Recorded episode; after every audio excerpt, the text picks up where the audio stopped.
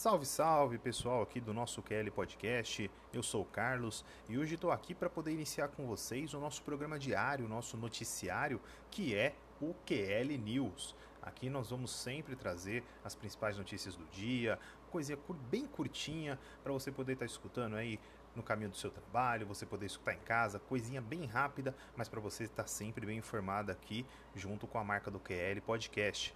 É, para quem ainda não nos segue nas nossas redes sociais, pode ir lá procurar Instagram, Twitter, Facebook, arroba QL Sports. Tem também os nossos outros programas também que estão já na nossa grade, no canal do, do, do YouTube, arroba QL Sports. Também tem os cortes lá do QL com os melhores momentos do programa. E também estamos nas principais plataformas de podcast. Tá bom? Então vamos lá para a gente poder falar das principais notícias do dia. Vamos então para as manchetes do dia. Corinthians enfrenta Retrô do Pernambuco pela Copa do Brasil em Saquarema. Éder é apresentado como atacante do São Paulo. Após dois anos, o Santos volta a ter patrocínio Master. A paralisação do Campeonato Paulista pode ser prolongada. Atlético Mineiro vai fazer um evento para informar as suas dívidas. Paulo Vitor é procurado pelo Cerro Portem e pode deixar o Grêmio. E as principais notícias do primeiro dia de treinos livres da Fórmula 1 no Bahrein. Então vamos lá, pessoal. Na primeira notícia aí, o Corinthians enfrenta agora nessa sexta-feira, enfrenta hoje o Retrô de Pernambuco pela segunda fase da Copa do Brasil. Como a maioria das pessoas já sabem, o, o, futebol está paralisado no estado de São Paulo, né? o Campeonato Paulista não está sendo realizado no estado. Tivemos duas partidas nessa semana na cidade de Volta Redonda, porém a prefeitura da cidade impediu que jogos que não fossem do Campeonato Paulista ocorressem na cidade. Né? É um grande imbróglio isso, mas a CBF quis dar continuidade também aí no torneio nacional. Então hoje o Corinthians vai receber o Retro de Pernambuco no estádio do Boa Vista, na cidade de, Sa de Saquarema. É, o Corinthians que provavelmente vai a campo com a mesma equipe que venceu o Mirassol na última terça-feira. O Fagner era dúvida, mas treinou na, na parte da tarde de hoje, dessa sexta-feira. É, então ele vai para o jogo normal. Então o Corinthians que provavelmente vai a campo com Cássio, Fagner, Gil, Gemerson e Fábio Santos, Gabriel, Ramiro, Otero, Gustavo Mosquito, Rodrigo Varanda e Jô. Né? Lembrando que nessa fase da Copa do Brasil, é, a equipe que vencer, claro, avança a terceira fase, empate vai direto para os pênaltis. Na primeira fase era diferente, o time que é, jogava fora de casa, que era melhor ranqueado lá na CBF, passava com um empate. Agora nessa segunda fase não. Então o Corinthians tem que vencer o Retrô aí no tempo normal ou nos pênaltis para chegar à terceira fase que já é a fase onde tem os times da Libertadores, o campeão da Série B, o campeão da Copa Verde e tudo mais.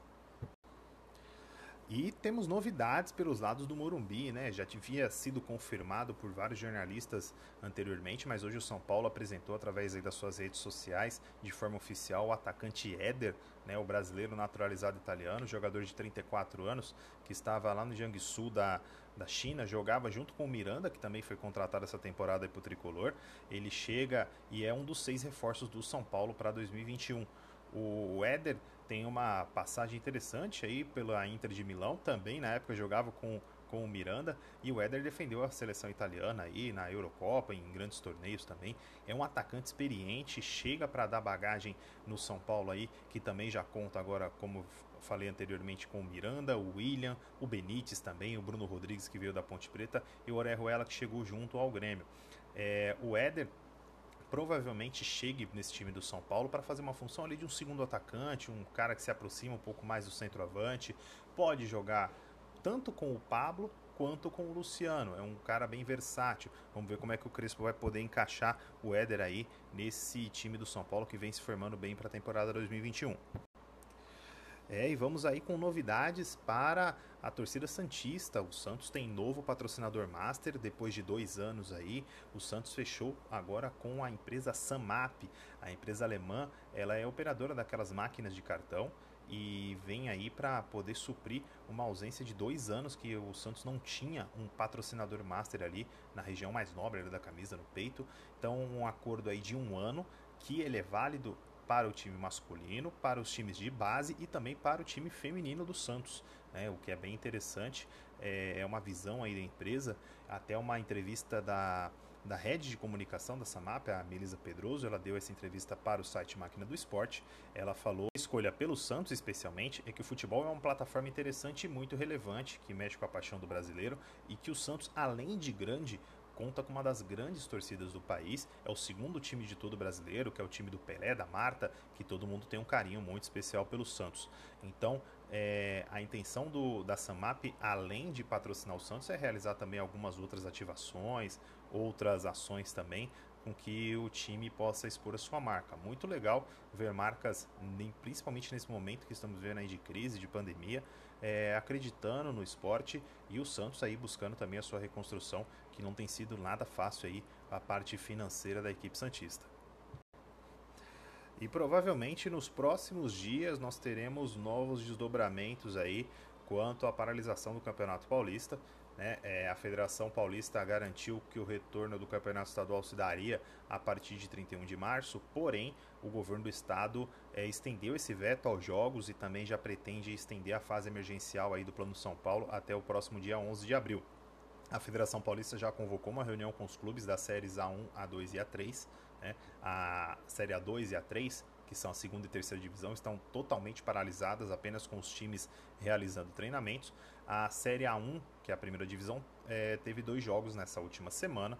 Em volta redonda, o Corinthians venceu o Mirassol e o Palmeiras empatou com o São Bento. Então, agora a federação vai reunir esses clubes para saber qual a decisão a ser tomada, já que no momento não tem nenhum tipo de.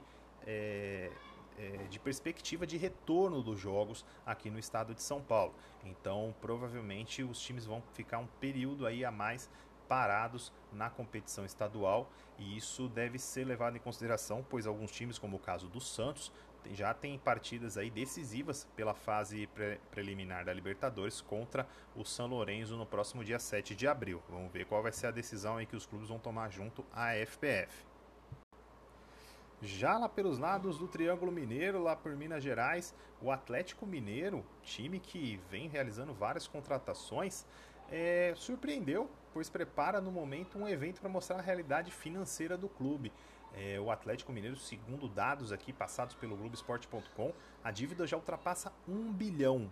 E, e o Atlético Mineiro prepara aí é, um Business Day para escancarar essa situação econômica do clube e tentar buscar é, algumas soluções né, no mercado. Para quem não sabe, o Atlético Mineiro ele está em, em, meio a uma reconstrução financeira, alguns grupos financeiros já tomam conta ali da parte da diretoria de futebol e o Atlético tem a construção da sua arena, da Arena MRV ali em Minas Gerais também.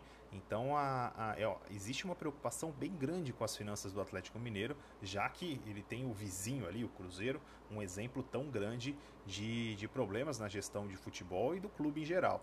Né? Então há essa preocupação e o Atlético já prepara essa divulgação dos balanços também da dívida para que o clube comece a se acertar. Isso, palavras também do seu presidente, o Sérgio Coelho. Pelos lados do Rio Grande do Sul, no Grêmio, novidade na tarde dessa sexta-feira foi a especulação do Cerro Portenho em torno do goleiro Paulo Vitor. Né? O Cerro Portenho aí que é, está na, na, Copa Libertadores, está à procura do goleiro e foi atrás do goleiro Paulo Vitor. O único entrave que se dá é que a janela internacional de transferências do Paraguai ela fecha nesta sexta-feira. Então o Cerro tenta correr contra o tempo para tentar chegar num, num, num meio termo ali junto ao Grêmio e também com o empresário do Paulo Vitor para que consiga essa negociata e o goleiro seja liberado. É, caso isso ocorra, é, creio que por parte do Grêmio seja vantajoso, já que é um goleiro que estava totalmente descartado dos planos do Grêmio. O Grêmio que recentemente foi até ventilada é, a possibilidade de da contratação do goleiro Cássio junto ao Corinthians. O jovem Breno, que surgiu aí das categorias de base do Grêmio, fez bons jogos na Copa Libertadores e também no Campeonato Gaúcho. Parece que pode assumir a titularidade em definitivo aí. Tem o Vanderlei também, que é um goleiro já um pouco mais rodado. Não sabemos qual será o destino. Então, talvez o destino do Paulo Vitor esteja aí traçado, no mínimo inusitadamente, para o futebol paraguaio. E vamos falar de velocidade, vamos falar de Fórmula 1, Fórmula 1 voltando nesse final de semana agora com o Grande Prêmio do Bahrein, a primeira etapa aí da, da temporada da Fórmula 1. É, nessa sexta-feira nós tivemos os treinos livres de classificação, né? É, amanhã, no sábado, temos o treino classificatório ao meio-dia. Para quem não está acompanhando a Fórmula 1 diretamente, as transmissões ocorrem através da TV Bandeirantes, no Band Esportes e na Band também. É, o primeiro treino livre da manhã, tivemos Max Verstappen da Red Bull é, fechando na primeira colocação, com Bottas em segundo e o Lando Norris da McLaren em terceiro.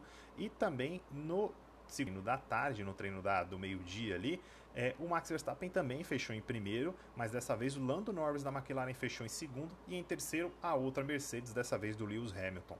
Né? Declarações do Hamilton e do Bottas dão conta de que o carro da Mercedes melhorou muito do que estava na pré-temporada.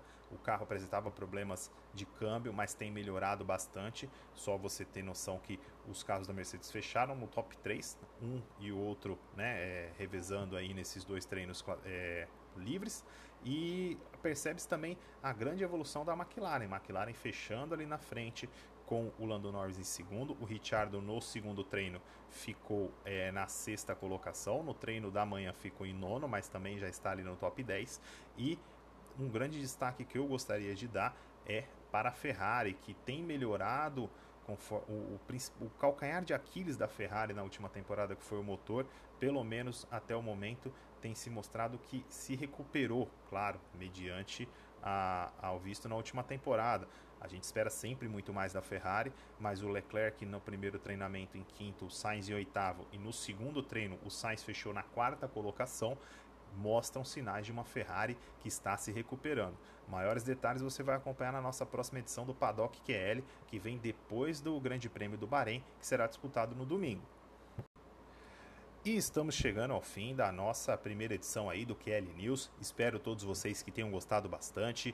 É, sigam aí nas nossas redes sociais, vão acompanhando também as nossas informações. É o nosso programa diário, é o nosso papum ali, é o nosso jogo rápido, deixar você sempre bem informado, beleza, pessoal? Sigam nós nas redes sociais, nos acompanhem no YouTube, também nas principais plataformas de podcast. Um abraço e tamo junto.